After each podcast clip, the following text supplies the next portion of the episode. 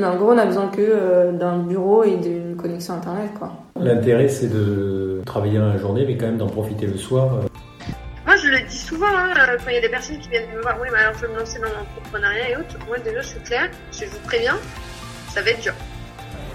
Bon bah voilà quoi, maintenant on va dire que ça marche. Maintenant il n'y a plus qu'à. Allez, Ouais, c'est pas évident. Salut, moi c'est Estelle Ducommun et j'ai 26 ans. Il y a quelques mois, j'ai décidé de quitter mon CDI à Barcelone pour me lancer dans l'entrepreneuriat et le digital nomadisme. Dans ce podcast, je vous raconte comment je suis devenue freelance pour voyager et je partage avec vous mes instants de vie pour vous dévoiler sans filtre la réalité de cette aventure. Les épisodes se suivent chronologiquement.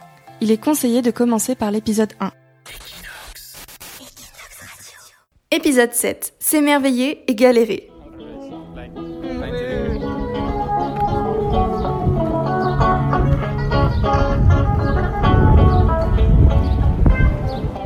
7 septembre. Nous arrivons à Elbourg pour une semaine au cœur des montagnes.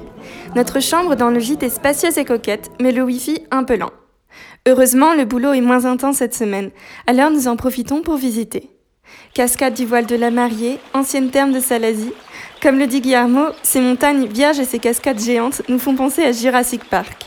Comme depuis notre arrivée, les gens sont accueillants, curieux et gentils.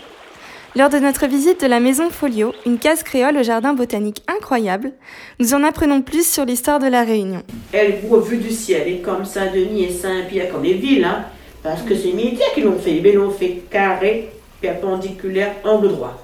D'ailleurs, Elbourg vient du gouverneur, monsieur de L. Et comme c'est un petit bourg, ils ont appelé Elbourg. Tous les noms de cirque et de montagne, ces noms d'esclaves barons enfuis, noms de villes, on le sait, comme Saint-André, Saint-Denis, Saint-Gilles. On peut dire que les Français, eux, ils sont là-bas pour se bronzer? Les Noirs marrons sont décidés à franchir pour vous libre.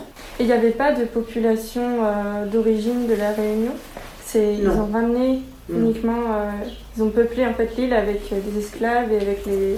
Ah, Les auparavant, non. C'est euh, euh, Monsieur Pa- Paillet avec euh, Dimagash venu ici. Ils ont vu que c'était bien, ils ont commencé à coloniser la Réunion. Ouais. Envoyés par la métropole. hein.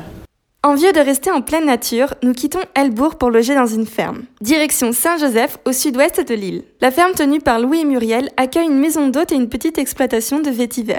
Le vétiver est une paille locale utilisée par les plus grandes parfumeries pour son odeur douce et sucrée. Louis, l'agriculteur, fait aussi pousser d'autres plantes locales dont il nous explique avec passion les propriétés. Alors, et là devant vous aussi, vous avez un, il y a une petite parcelle là, il y a du curcuma.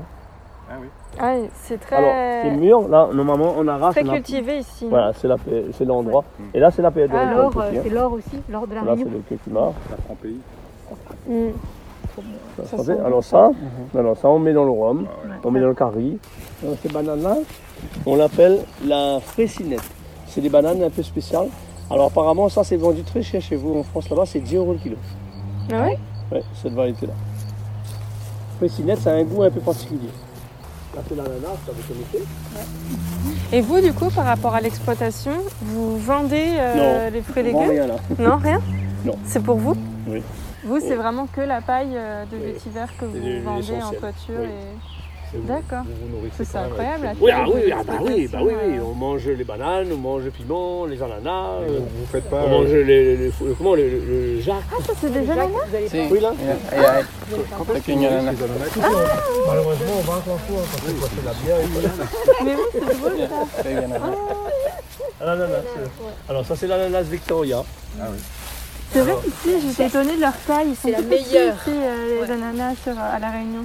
Généralement, quand on exporte des- l'ananas Victoria, on exporte les gros calibres. C'est-à-dire que les, Oui. les- quand le, le- le champ il est récent, les premiers ananas, ils sont très gros. D'accord. Donc, on expédie les plus beaux spécimens.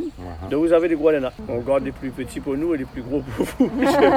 en gros, c'est ça. Donc, quand on exporte, ben, on exporte les plus. Notre rythme de voyage s'est intensifié depuis que nous avons la voiture. Nous bougeons tous les 5 jours pour découvrir de nouveaux endroits. C'est génial pour découvrir l'île, un peu moins pour travailler. Certains jours de voyage, les vendredis par exemple, je garde mon téléphone en main pour gérer email et urgences. En tant que freelance, il est parfois dur de se défaire des problèmes professionnels. Vivre dans la nature nous permet de déconnecter et de laisser ce stress de côté. Malheureusement, les problèmes de Wi-Fi constants nous mettent un peu la pression. Le temps s'est aussi rafraîchi et nous vivons des jours de pluie et de vent. J'en parle avec ma mère. Ouais, en fait, on a, on a non seulement le Wi-Fi est pas top euh, à la ferme là, actuellement, et euh, bon, à Elbourg, c'était pas ça non plus. Donc c'est un peu compliqué pour travailler, mais en plus, on a vachement froid. Euh, donc là, je te disais, il fait euh, 17 degrés, je crois, à l'intérieur du logement. Mais enfin là, je te parle, j'ai un débardeur, un pull, une veste, et j'ai encore froid quoi. La Guillermo, il vient de prendre une douche brûlante parce qu'il avait trop froid. Et euh, le truc, c'est que, bah, par exemple, aujourd'hui, j'ai bossé dehors toute la journée parce que c'est dehors qu'il y a le meilleur Wi-Fi. Oh là là. Donc, Et vous pouvez pas, et vous avez pas de décathlon dans les montagnes pour aller vous acheter un, un- enfin, une polaire en plus, quoi. Bah, j'ai une polaire, mais tu vois, je la garde pour la nuit et, euh, et je l'avais lavée en fait euh, hier, donc elle séchait. D'accord. Mais en fait, hier, quand on a, on a fait le tour de l'exploitation agricole où on loge actuellement, et euh, Louis, l'agriculteur, il nous disait, euh, on n'a jamais vu ça. Enfin, là, il nous disait, euh, ces, ces derniers jours, il fait froid, quoi. Il fait vraiment froid. Euh, 17 degrés, c'est pas habituel pour eux. Normalement, il fait 25 à ce moment-là. C'est pas de chance, ça, quand même. Ouais, c'est pas de chance. Mais en plus, il nous a dit, euh, c'est vrai que vous, en métropole, vous avez une sorte de réchauffement, enfin, vous avez un réchauffement climatique, et nous, on a une sorte de refroidissement. Ah. Mais, euh, mais je t'avoue qu'hier, on a eu une discussion euh, assez, assez flippante avec les, avec les locaux, parce que euh, nous disaient que les requins, c'était vraiment, c'était pas du tout un mythe. Et que, euh, enfin, c'était assez dangereux. Nous, enfin, ils nous ont dit que à Saint-Leu, il y en a un qui a été repéré il y a pas longtemps, là, un requin de 2 mètres 50 quand même. Et euh, bah, c'est pile où on s'est baigné, quoi. En plus, ce qu'ils nous disaient, c'est que euh, les squales, ils attaquent de plus en plus, mais genre, t'as les l'eau jusqu'aux genoux, quoi. Et les gens, ils sont dévorés avec l'eau jusqu'aux genoux. C'est un truc de dingue. Oui, oui, oui. Ah ouais. Mi-septembre, nous quittons le site sauvage pour Saint-Gilles, station balnéaire du nord de l'île. Nous y avons planifié une activité que j'attends depuis longtemps. Une sortie cétacée pour observer les dauphins et baleines au plus près. Entre 200 et 300 dauphins dans ce là donc c'est assez impressionnant à voir. À savoir, c'est des dauphins qui sont euh, ultra véloces, hein, ils peuvent nager jusqu'à plus de 70 km/h. Et puis après, même si on avait à apercevoir un requin, on est loin des dents de la mer, euh, il n'y a pas de requin mangeur d'hommes qui attaque au premier regard, etc. Donc même si on avait à apercevoir un aileron, eh ben, on aurait amplement le temps de remonter sur le bateau tranquillement, À Saint-Gilles, nous logeons dans un bungalow idyllique sur le papier, mais qui tourne au cauchemar dans la réalité. Des travaux démarrent juste à côté et nous réalisons que le Wi-Fi saute tout le temps. Nous essayons de trouver du réseau dans des cafés, mais ce n'est pas concluant. Nous sommes aussi envahis par les guêpes et les moustiques. Impossible pour nous de travailler. Nous annulons en catastrophe pour filer sur la capitale dans un logement plus calme. Donc effectivement, on s'est fait envahir par les fourmis. On a même bouffé avec les M&M's. Et en fait, euh, ce matin, on prend le paquet de céréales, on le pose sur la table. Tu sais, on n'était pas réveillés, quoi. Et là, je regarde Guillermo, je fais non. Et là, c'était rempli de fourmis, quoi. Il y en avait partout. Partout, partout. À l'intérieur, elles s'étaient formées en grappes et tout. Enfin, et le paquet était neuf, on était dégoûtés. Enfin, on l'avait ouvert une fois, quoi. Donc, euh, et les céréales, ça coûte cher ici. Ça coûte, là, ça coûte c'est 5 euros le paquet, quoi. Ah oui, quand même. Oui, oui, oui, c'est c'est très cher. Euh, comme Eh, ça, comme c'est. Les, les fourmis, à partir du moment où tu commences à avoir des fourmis, surtout des petites comme ça, euh, et que tu as des choses ouvertes, euh, bah, tout est infesté. Enfin, c'était la... Et on a eu un cafard, effectivement, quand on est arrivé dans ce logement-là. J'étais, on était sur le canapé, j'ai hurlé. Quoi, quoi? Et en plus, il était gros, tu vois, il y avait des grosses antennes, là. Iou.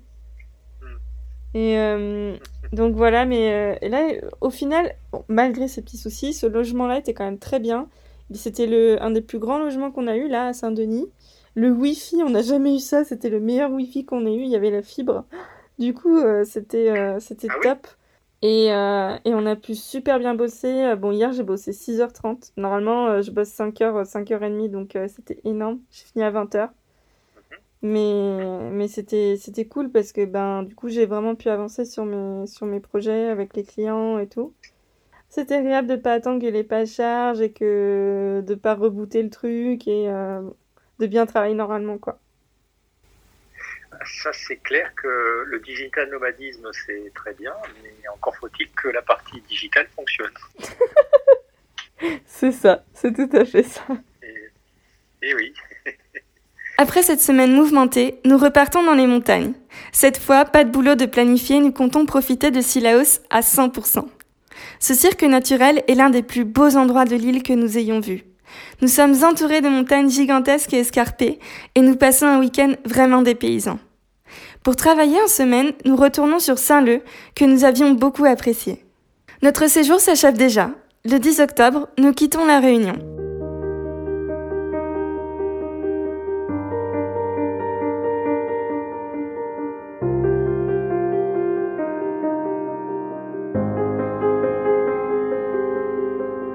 Au final, nous serons restés deux mois sur place, deux mois à faire le tour de l'île, à voyager entre mer et montagne, et à tenter de trouver une routine de travail et de voyage.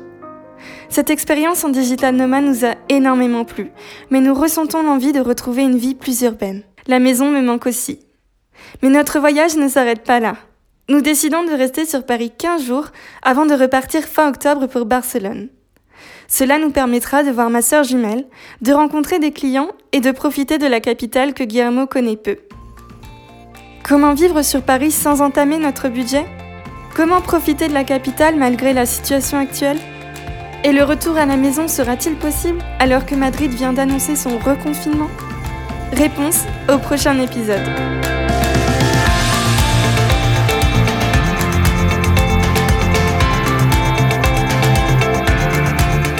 Le podcast Tout plaqué pour voyager est une production Equinox Radio, narratrice Estelle Ducommun, productrice Aurélie Chameroy. Merci à notre sponsor Wojo. Si cet épisode vous a plu, abonnez-vous et mettez-nous des étoiles sur Apple Podcast. Vous pouvez aussi garder le podcast en favori sur Spotify ou dans votre appli de podcast préféré. Retrouvez Estelle sur son compte Instagram, Chronique d'une Frenchie, tout attaché et avec chronique au pluriel, et Equinox sur le compte Equinox Radio.